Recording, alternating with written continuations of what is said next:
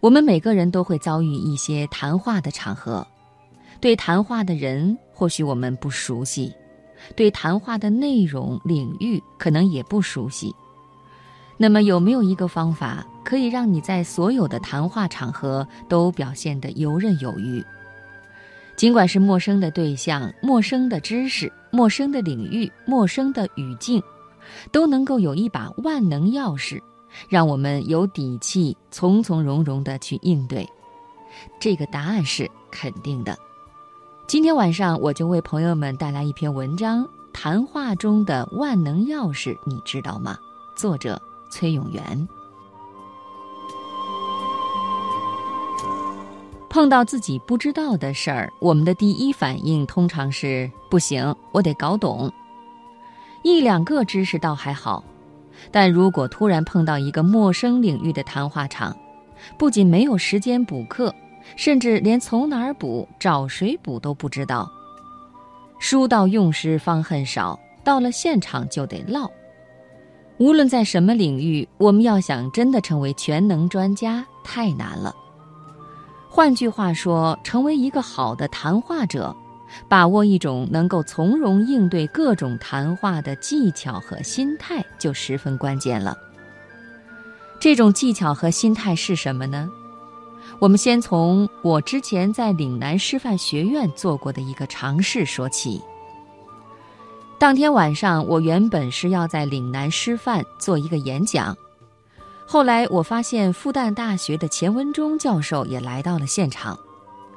钱教授师从季羡林先生，学识渊博，机智幽默。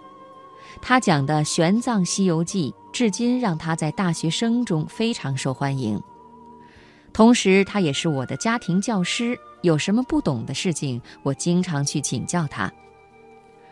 原本我对这场演讲没做什么特别的准备，看到钱教授之后，我突然冒出一个想法。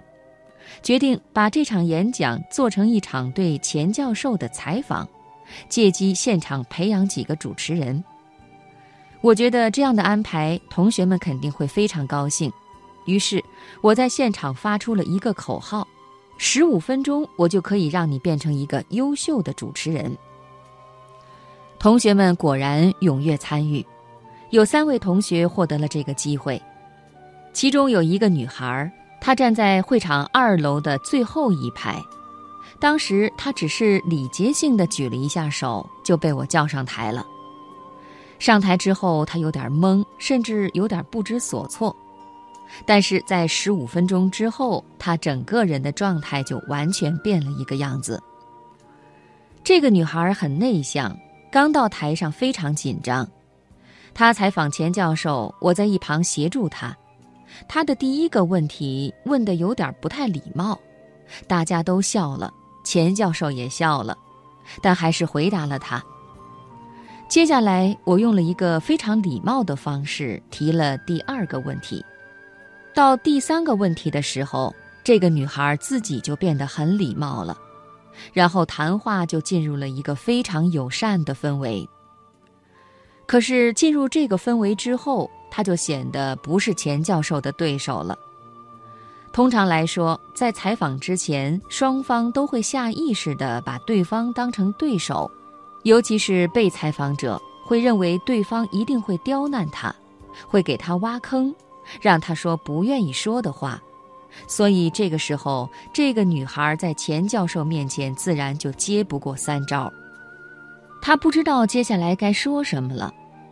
或许有人会说。这个时候，他应该试着走一走防火通道。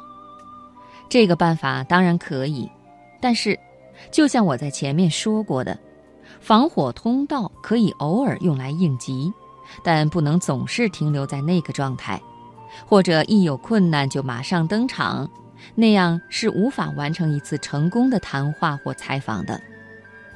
我发现很多主持人或者是谈话者，经常会走防火通道。条条大路通罗马，为何只认这一条？接下来我就要说到我的绝招了，其实非常简单，就三个字：跟我来。所谓跟我来，就是把你的观众或者你的谈话对象的思维拉到你所熟悉和擅长的领域，让他们顺着你的思路来。当时我就是用这个方法去引导这个女孩的。我问她学的是什么专业，她说是海洋工程。我说：“那你可以这样跟钱教授沟通，你把海洋工程的道理讲给他听，他就会告诉你，在《弟子规》《三字经》和《明贤集》里是否也做过类似的研究。我们把这个叫比较科学，这样的谈话和比较，大家都会爱听。”女孩按照我的引导去做了。他从自己的角度出发，聊了很多海洋工程当中的概念和方法。钱教授一下子就理解了这里面的意图，并且从自己的角度和他互动。然后，这个女孩又把钱老师的内容放到海洋工程的框里，再次输出。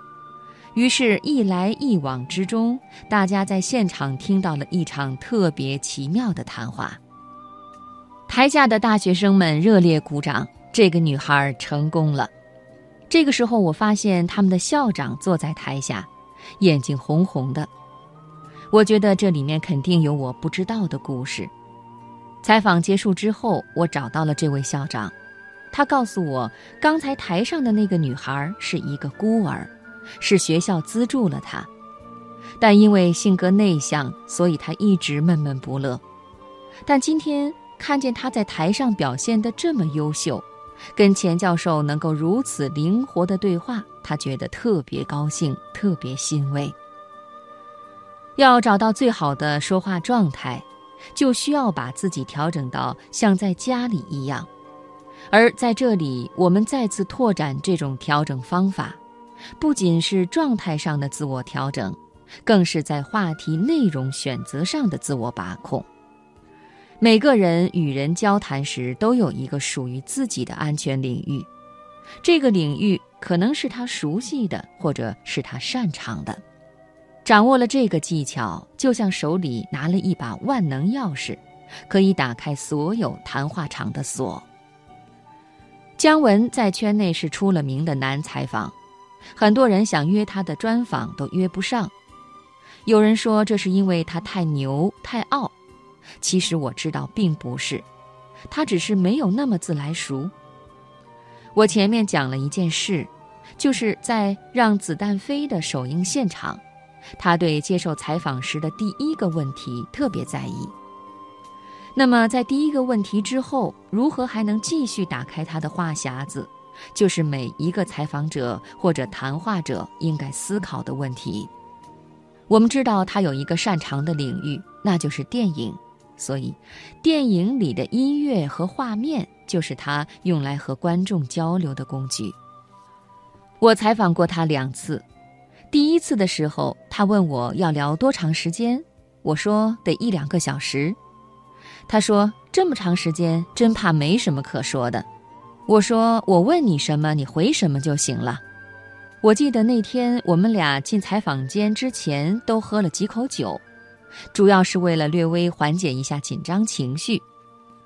进了采访间之后，我先给他播放了一段片子，这个片子是我们事先剪辑好的，里面都是他拍过的电影的一些片段。看完之后，我问他剪得怎么样，这当然就进入他的专业领域了。当时他是这么说的：“你就是说破大天去，你也没有我剪得好。”也没有我拍的好，他连点评带讽刺的对我们剪的片子表达了一番看法。一正一反，万能钥匙不仅可以解锁陌生的话语场，同时也能让对方回到舒适的话语场。在之后的工作和生活中，每当遇到陌生的话语场的问题，从容些，想想我说的万能钥匙。进一步说，万能钥匙不仅是让我们驰骋各种陌生的谈话场的绝招，更是一种对思维的培养。